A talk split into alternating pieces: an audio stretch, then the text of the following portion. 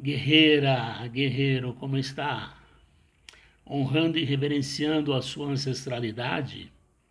Honrar os ancestrais nos auxilia a compreender como nossas raízes nos influenciam. É importante lembrar que muitas das experiências de nossos antepassados são nossos comportamentos de hoje. Assim, comportamentos benéficos e outros nem tanto podem se repetir de forma inconsciente em nossas vidas. Hoje, uma história sobre a virtude essencial do respeito. Um adulto, depois de muito tempo sem visitar o velho pai, resolveu passear com ele. O pai apresentava perda episódica de memória.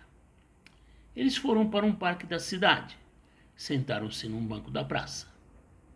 Enquanto o filho checava suas mensagens, o pai observava a natureza com os olhos de um homem de 81 anos.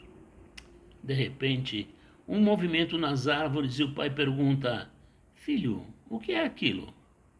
É um pássaro, papai.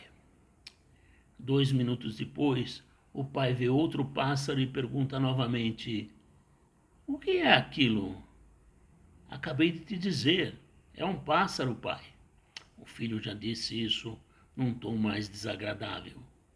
Pouco depois, o pai vê novamente a movimentação e faz novamente a mesma pergunta: O que é aquilo? O jovem se irrita e grita: É a terceira vez. É um pássaro. É tão irritante ouvir você repetindo a mesma coisa. O pai estava insensível à raiva do filho e tira da bolsa uma espécie de diário e pede para que o filho leia em voz alta um trecho escrito há muitos anos.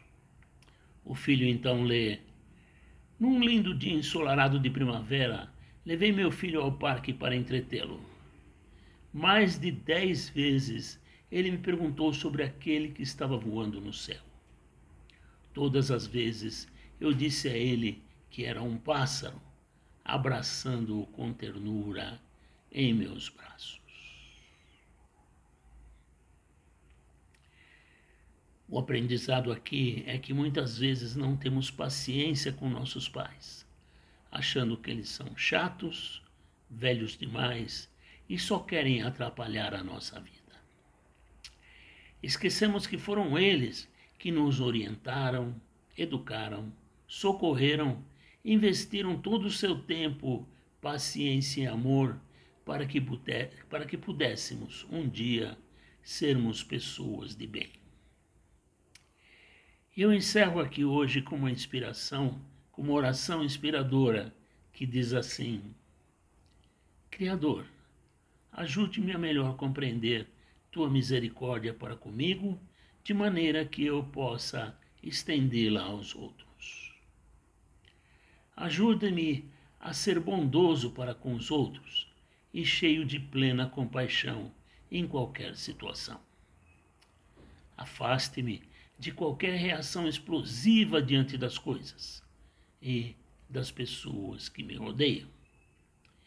E que teu Espírito transforme minha mente e meu coração, vivendo em mim em todos os momentos.